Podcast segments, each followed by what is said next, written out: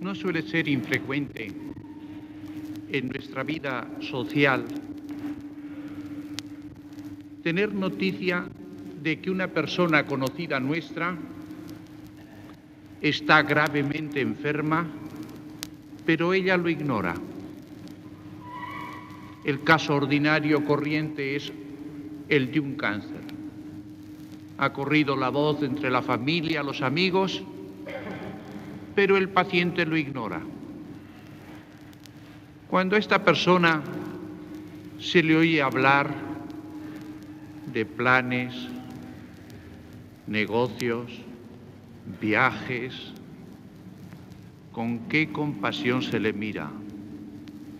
Infeliz, si supiese lo que tiene. Supón tú que yo me acerco a esta persona y con el mejor modo que pueda le digo, ¿usted quiere que yo le diga la verdad? ¿La verdad de qué? ¿Usted quiere que yo no le oculte nada?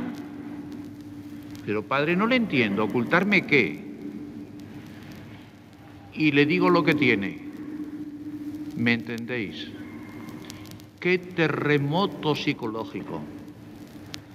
Tan ajeno de lo que tenía, pensando en negocios, planes, viajes, y de repente saber que tiene cáncer. ¿Me habéis comprendido? Pero continúo, ficción. Esto no existe en la realidad. Es cuento de mil y unas noches. Supón tú que yo continúo y le digo, pero si usted me hace caso, pura ficción. Palabra que del todo se cura de lo que tiene. El cáncer desaparece. Y en la angustia, el pobrecito, pues me hizo caso. Y en mi ficción se curó. Piensa, esto no es conferencia ni sermón, darte ideas a ti para que luego tú pienses. ¿Qué crees que le pasaría a esta persona si años más tarde se encontrase conmigo? ¿No crees que me diría algo así? Padre, 7 de marzo, qué mal rato me hizo usted pasar. Tan ajeno estaba yo de, y cuando usted me declaró lo que tenía, qué terremoto psicológico el que padecí. Pero gracias a que me lo dijo, porque si me lo ocultan, años ya cadáver en cementerio podrido. Pero gracias a que usted me dijo, le hice caso, ya he declarado lo que pretendo. Es lo que intento esta noche. Tal vez hay aquí a gente con asuntos, negocios, planes. Y ya no hablo de cáncer biológico, sino de cáncer de alma. Y con el mejor cariño que puedo, yo le voy a decir qué es eso. No me tiene que dar las gracias, yo cumplo con un deber. Vamos a reflexionar, enlazando con la primera vivencia que Ignacio ayer nos propuso. Y la vivencia que ayer nosotros, yo propuse, espero que la hayas meditado. El para qué de la existencia del hombre. El que en el plan de Dios estamos para ser eternamente felices. Y que me ha dado Dios, el infinitamente sabio y bueno, una ley que como es de Él es la mejor, la que es más honroso el que yo cumpla, la ley del infinito ser la que es más útil que me acarrea eterna felicidad y que es posible tristemente que violemos esa ley de Dios porque podemos hacer mal uso de la libertad. Mal uso de la libertad, conscientemente violadores de la ley de Dios, eso se llama en cristiano pecar.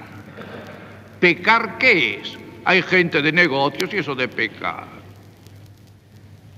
Pecar existe un desprecio práctico. Puede ser que en orden teórico uno no se ponga a despreciar, pero práctico de la ley de Dios, que a mucha gente ni le interesa saber qué es lo que Dios dice sobre esto.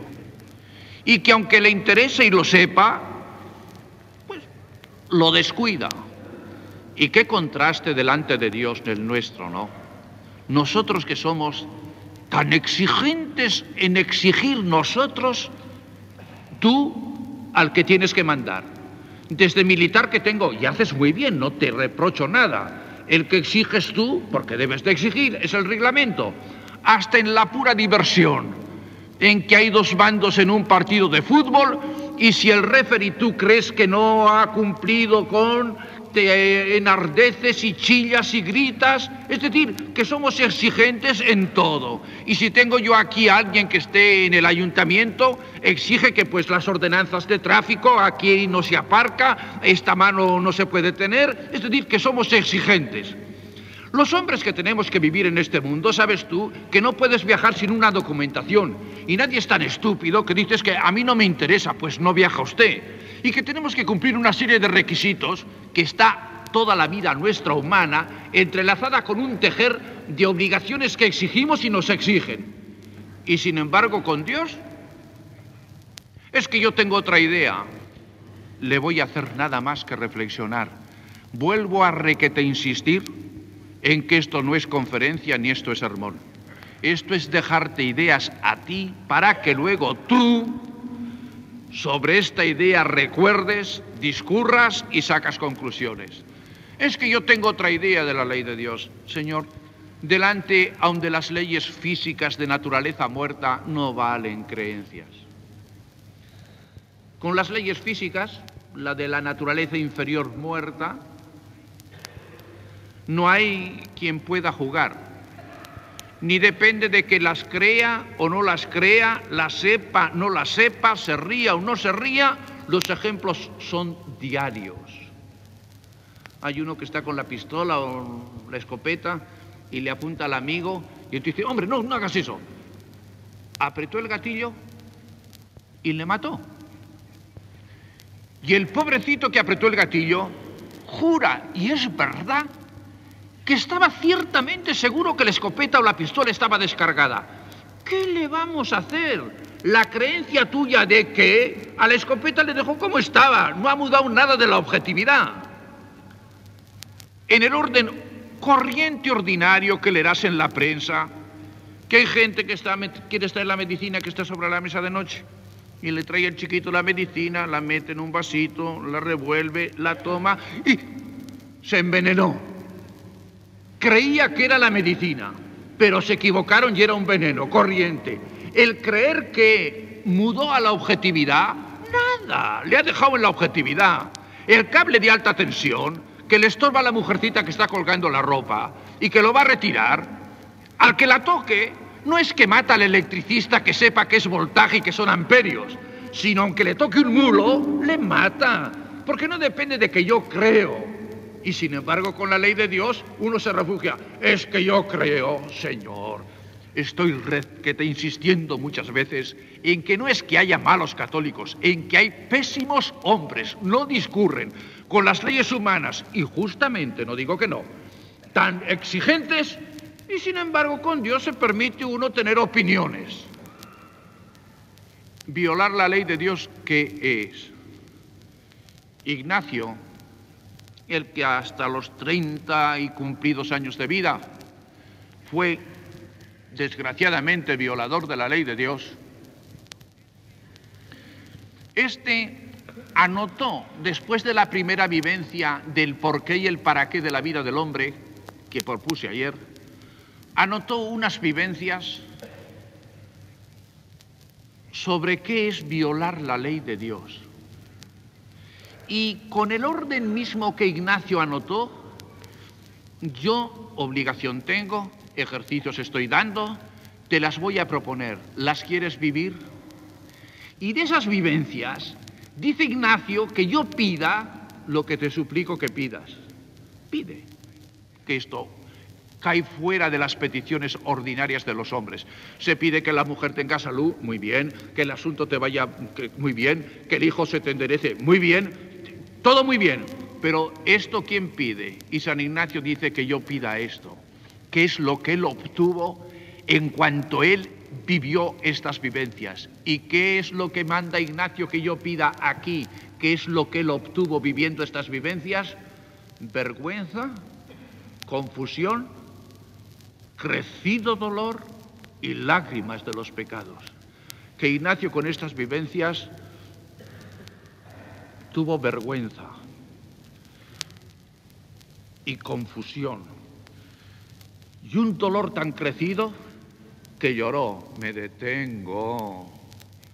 Que llore una mujercita de tipo emocional. Pase.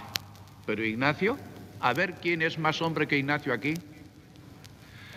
Que cuando trasladado después de rota la pierna de Pamplona a Azpeitia, o porque la primera cura mal hecha, o porque en el camino se descompuso, lo cierto es que le quedó un hueso cabalgando sobre el otro en la pierna rota, y por pura vanidad como en aquel tiempo, continúa Rivadeneira, se elevaba una bota muy polida, muy ajustada a la pierna, y con aquel saliente del hueso no la podía poner, y como en la vanidad de aquel hombre, el de los duelos, en plural, Sepius, muchas veces el pundonoroso, el hipertrófico, este hombre de ese temperamento, preguntó si aquello se podía arreglar. Espera, sitúa la situación. Esto un traumatólogo de hoy te lo puede arreglar hay novocaína, hay anestesia, hay técnicas. Entonces estamos en siglo XVI. Y el cirujano lo dijo, arreglar como arreglar, cerrando el hueso que sobra. E Ignacio, por la bota polida, su hermano Martín, el heredero de Loyola, se tuvo que salir. No aguantó el ver. E Ignacio solo hizo apretar fuertemente los puños. Y ese hombre tan requete viril, aquí al meditar estas vivencias, dice él, y que yo pida vergüenza, confusión y llorar. Hombre, tú intenta vivir esto, no oírme, y pueda ser que te encuentres más calidad de corazón que la que crees que tienes. Vamos nosotros esas vivencias a vivirlas por su orden. Primera vivencia,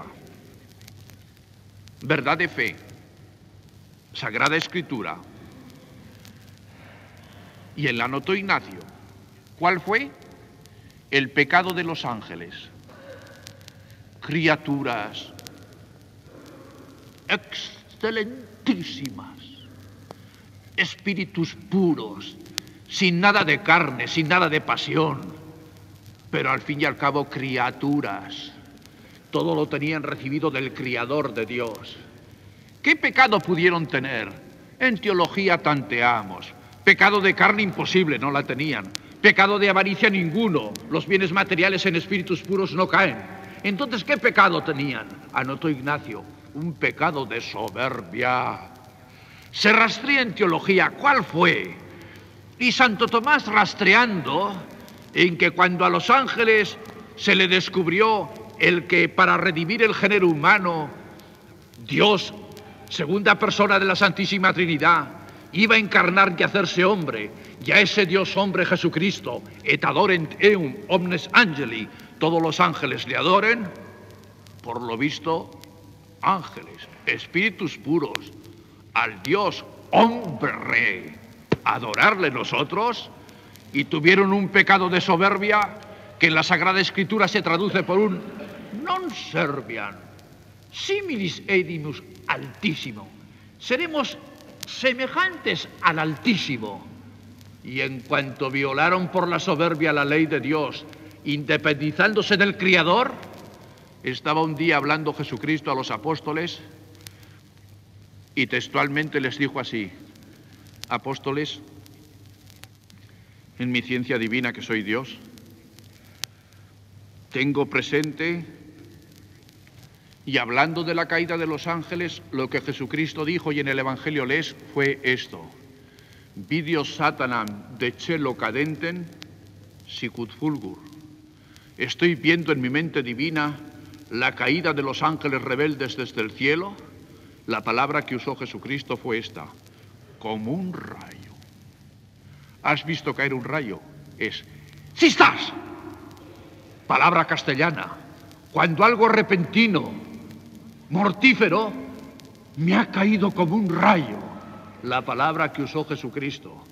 Ángeles, una sola vez violadores de la ley de Dios, sicut fulgur, con el cistax de un rayo, otra cosa no son demonios por una eternidad.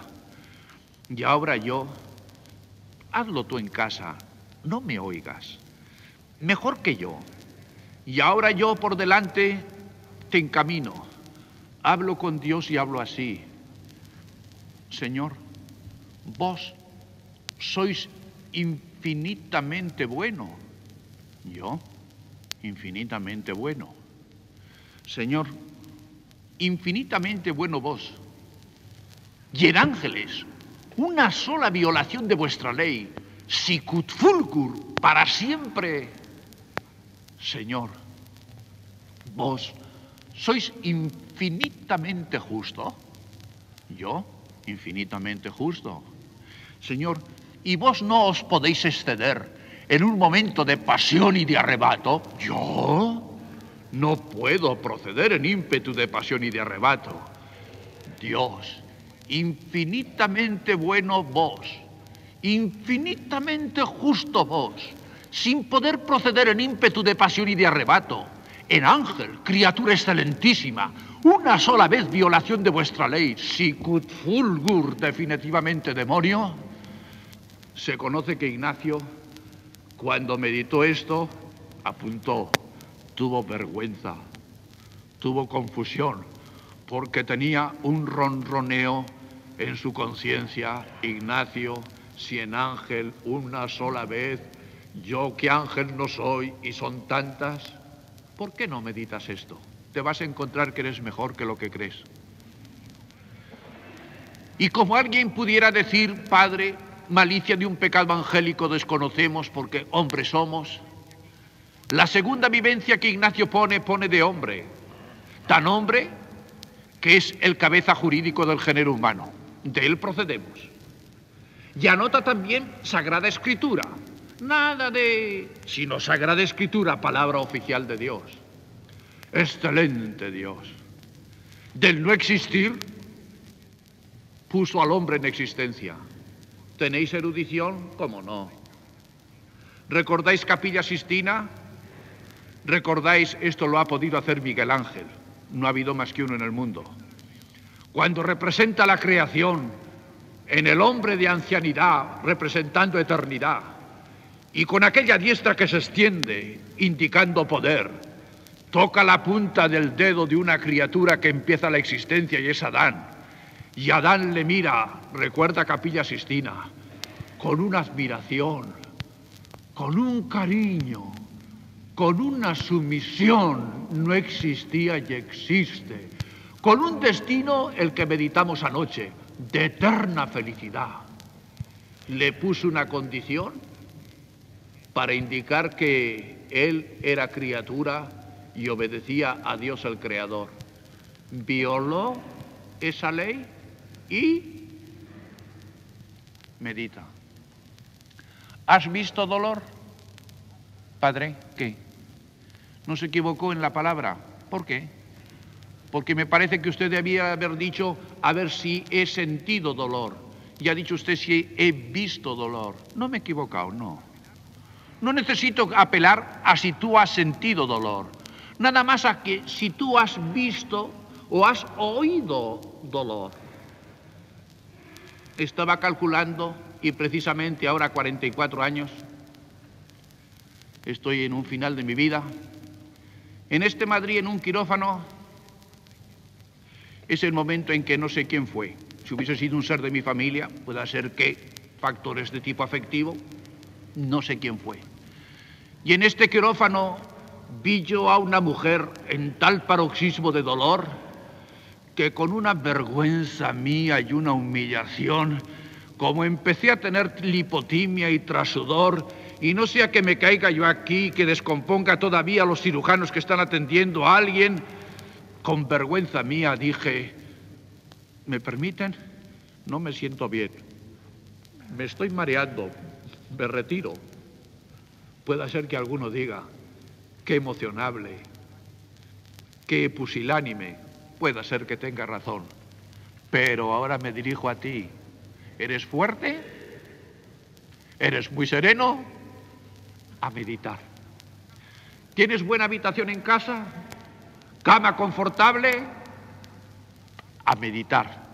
Si voy al hospital yo ahora y en uno que está muriéndose ahora de un cáncer laríngeo, con la respiración que tú supones que tiene el pobre que está pues con cáncer laríngeo para morir, y en esa respiración,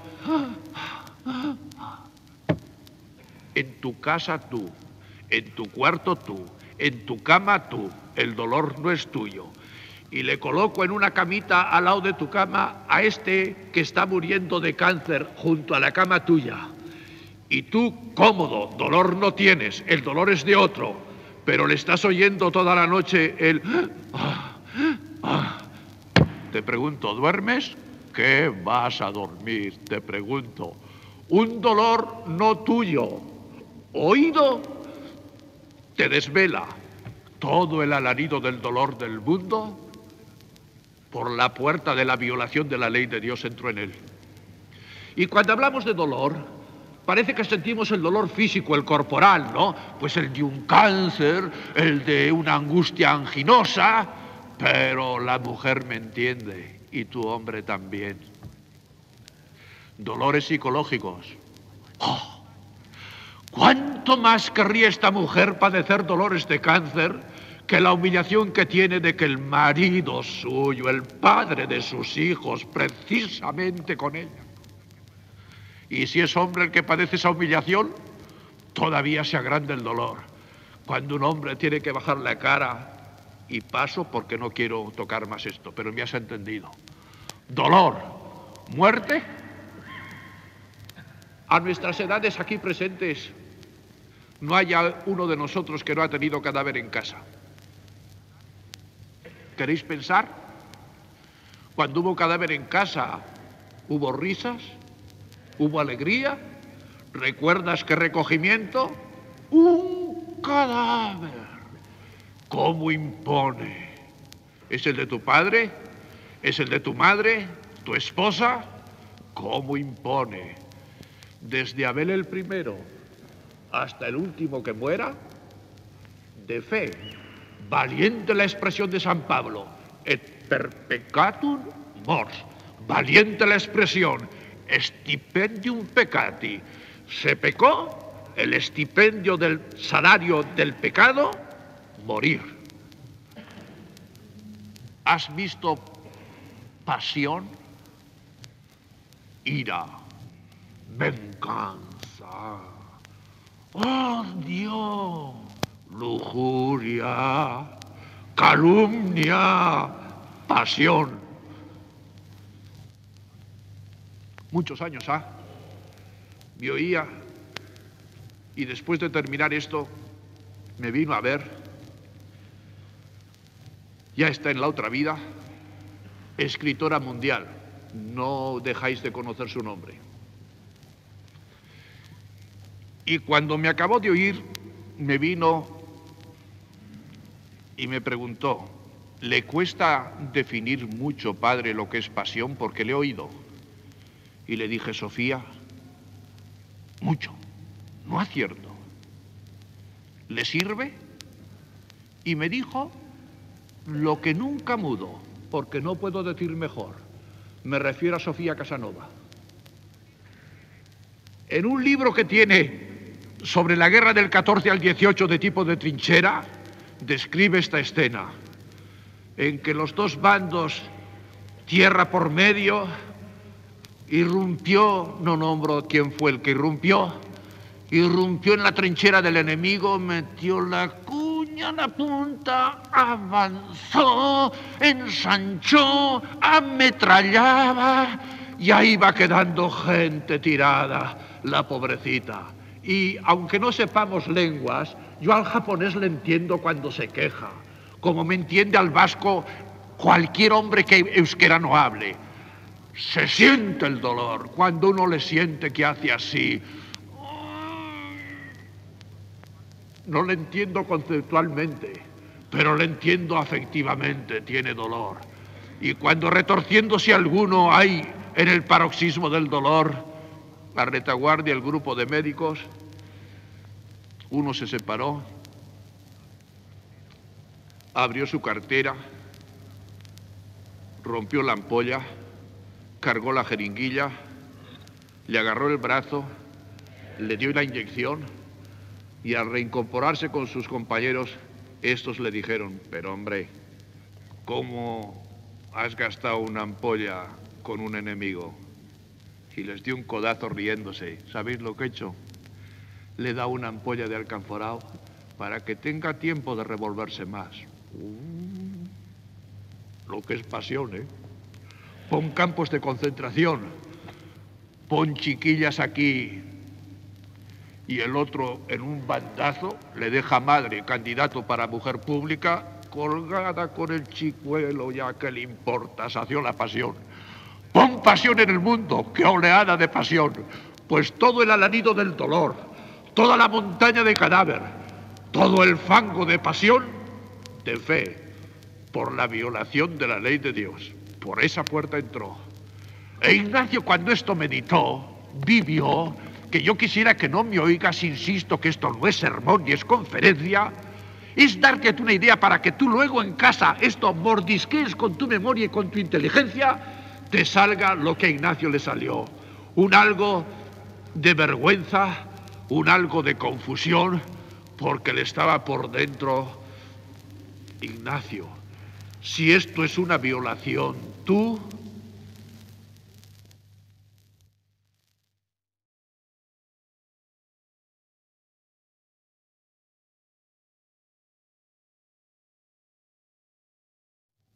Estaba un día el rey David, en la plenitud de su apogeo, dichoso Jerusalén, la que, que sí ve ahora israelí, en ese recién fundada la ciudad de David, Jerusalén, en la plenitud de su reino. Y le vino a hablar el profeta Natán y le dijo, rey, quisiera decirte una palabra. Profeta, no tienes nada más que hablar. Y tomando el estilo oriental de la parábola, le dijo, rey, entre los vasallos que tienes tú, tienes un vasallo de miles de cabezas de ganado, muy rico. Y en contraposición, rey, tienes un vasallo que en la chocita que vive no tiene de caudal nada más que una ovejita. Y te venimos a decir que al vasallo rico tuyo le han venido convidados, ha mandado a gente de su servicio que vaya a la cabaña del pobre, le arranquen la ovejita y con ella preparó el festín. Oyó David la conducta de su vasallo y estilo oriental. De arriba abajo rasgó la vestidura y dijo, vive Dios, que vasallo mío que ha cometido semejante felonía, ese vasallo es digno de muerte. Y mirándole de hito en hito sin pestañear, el profeta Natán al rey David le dijo, rey, ese eres tú. Tú. Que habiéndote Dios sacado de pastorcito nada más que eras en Belén, a rey de su pueblo, David, has sido tan villano tú con tu Dios que tú has cometido un adulterio con la mujer de tu fiel vasallo Uría. Y como ese hombre a ti te estorbaba, David, tú le has hecho que le pongan en la parte más peligrosa del ejército y haya perdido la vida. Adúltero y homicida, tú. ¿Y qué frases tenemos en castellano? Eh? En los momentos de las grandes emociones decimos que se nos anuda la voz en la garganta. En las grandes emociones no hay discursos, no se puede hablar. Y en la grande emoción de encontrarse David el rey, en la plenitud de su apogeo de gloria, en que era adúltero y homicida, él dijo una palabra solamente.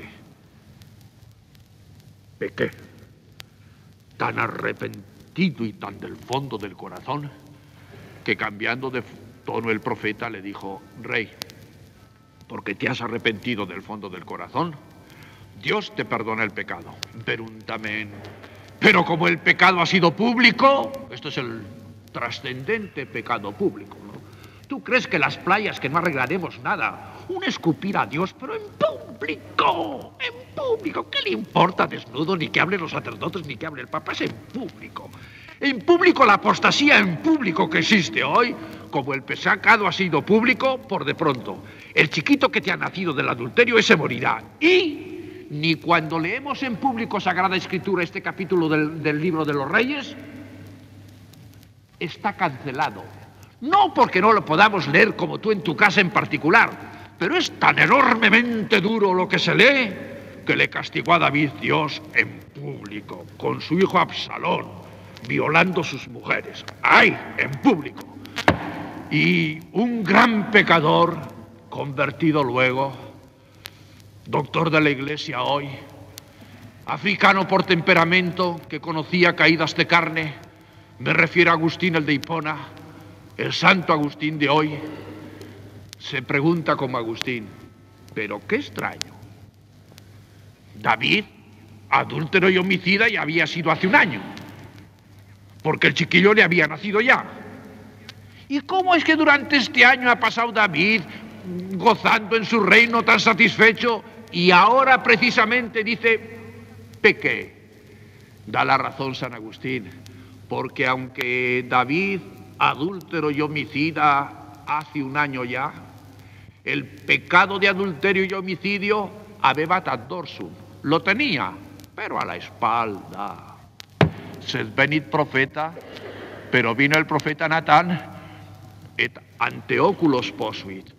Y lo que tenía, pero a la espalda, se lo puso delante de los ojos y entonces fue cuando dijo, pequé, bien Ignacio. Qué estupenda introspección psicológica. Ignacio, que él ha vivido estas ideas que te acabo de exponer en cinco horas de meditación, este Ignacio, a continuación, él hace el proceso de sus pecados. Él hace una introspección de sí y al ver que en Ángel una sola violación de la ley de Dios para siempre sicut fulgur, al ver que todo el dolor, pasión y muerte del mundo, violación de una ley de Dios, ha traído esa consecuencia, Ignacio entonces se adentra y lo mejor es que te tenga respeto. Lo mío nadie lo puede saber mejor que yo. Te tengo mucho respeto. San Ignacio me dio la técnica que él siguió para consigo. ¿La quiere seguir? ¿Y qué dice que él siguió? Que se fue analizando él palabras textuales de Ignacio que anotó. De tiempo en tiempo, de lugar en lugar, de compañía en compañía, qué examen de conciencia, de tiempo en tiempo, hasta los 13 años en Loyola, prepubertad,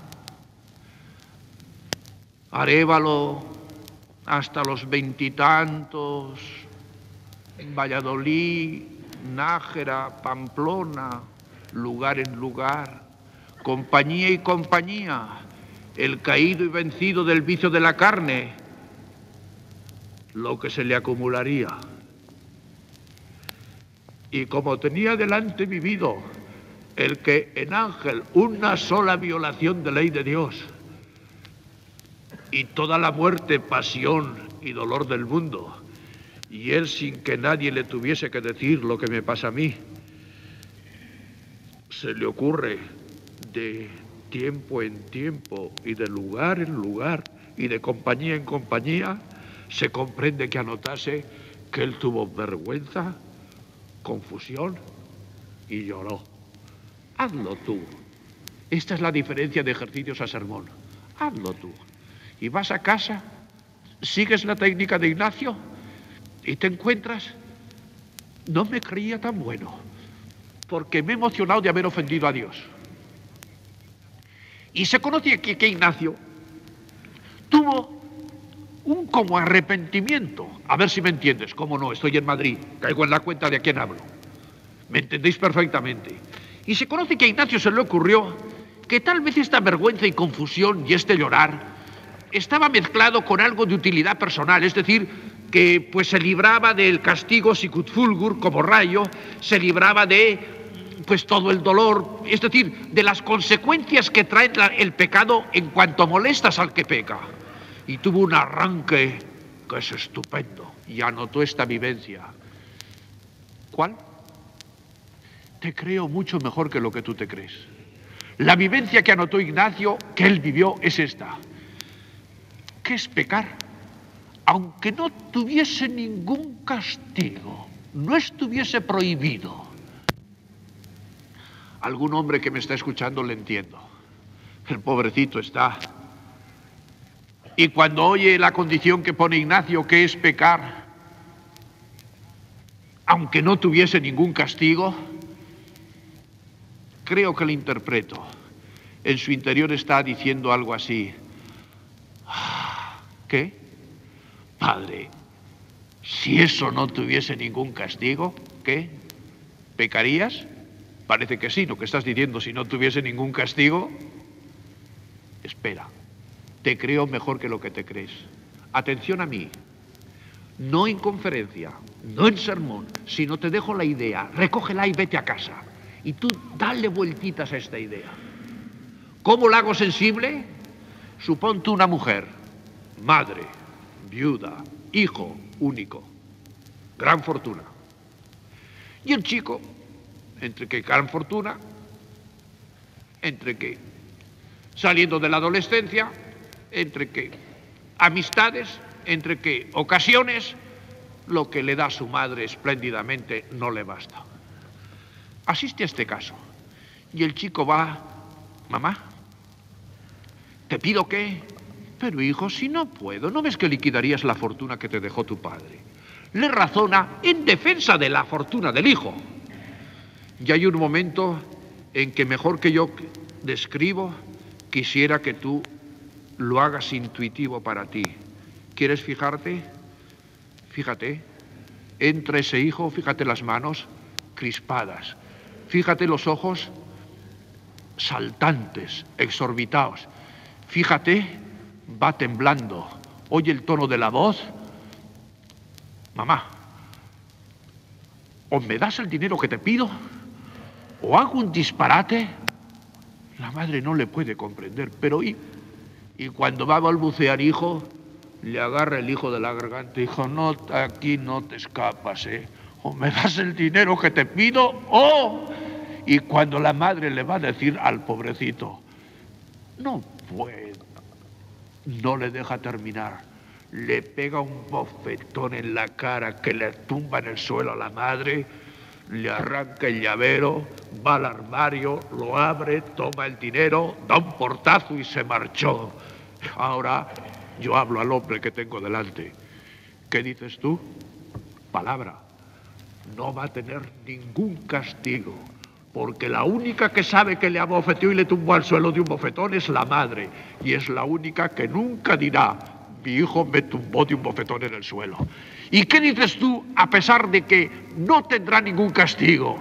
Te sale porque tienes corazón, te sale que villano, padre, con su madre, la que le dio el ser, la que le defiende la fortuna y le defiende la honra. ¡Qué bien discurres! Y ahora, Ignacio, qué bien y yo con Dios, el que me puso en existencia, el que murió por mí, el que en la presencia de Dios yo tengo la villanía de, el que precisamente con el entendimiento y con la capacidad que tengo, precisamente porque tienes el apellido que tienes pecas, porque si no tuvieses ese apellido no tendrías la herencia que has tenido, precisamente porque tienes capacidad intelectual para haberte ganado el dinero, precisamente con todo eso, delante de la infinita majestad de Dios, el hombre le da bofetón a Dios, bofetón San Pablo es valiente.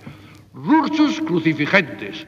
Estamos con un martillo crucificando de nuevo a Jesucristo. No eres malo. ¿Qué pasa? Que esto no lo has vivenciado. No me oigas. Mal no te hace. Vivencia esto.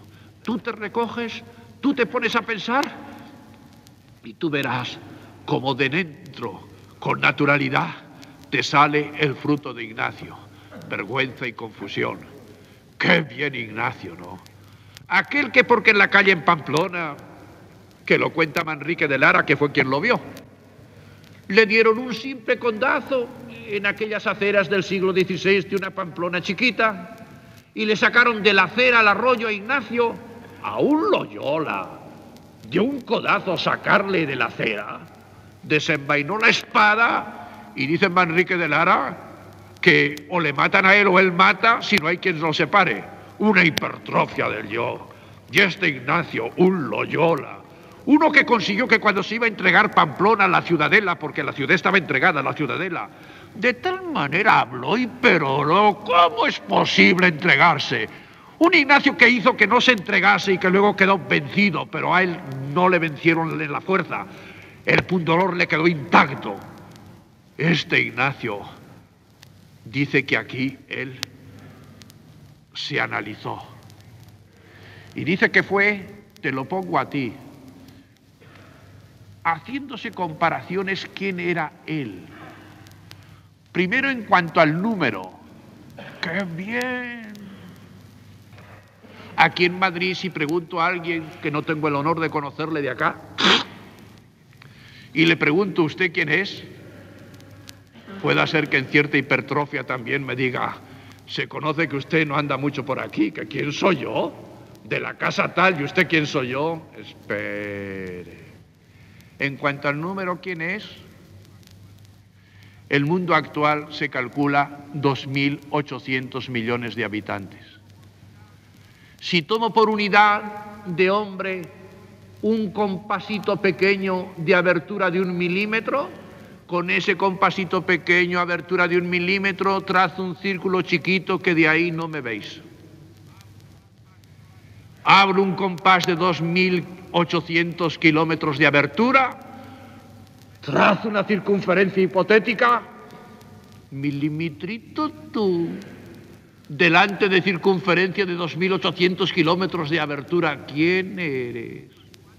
Y este es mundo actual 1961. Pero el mundo que ha existido antes de 1961 y el que existirá después de 1961, Ignacio se pregunta en cuanto al número, ¿Yo quién soy? ¿Sabes quién sabe quién es cuanto al número? El que nos toca viajar. Cuando partimos de una estación, felicitaciones a Dios, parece que somos algo conocidos. De un puerto y a la llegada. Pero cuando llegas, como me ha tocado, puertos del Pacífico que cargan bananas, te miran con un desprecio. ¿Quién sabe quién eres tú? Nadie. Hoy tú en Conchinchina y hoy tú en Himalaya. ¿Quién sabe quién eres tú? Aunque aquí tengas el cochazo y la servidumbre. ¿Quién desaparece en cuanto al número? Y ahora viene San Ignacio.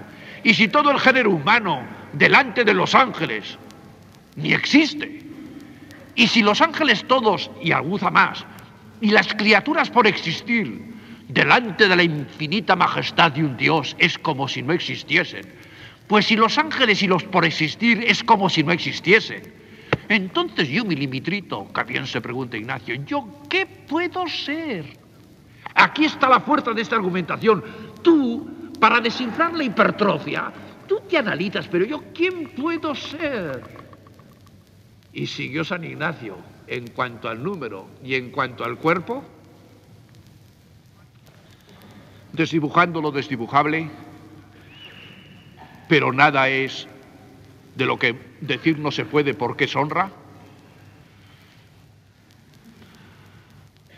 Habíamos sido compañeros aquí en la facultad y nos encontramos en un año 34 al final.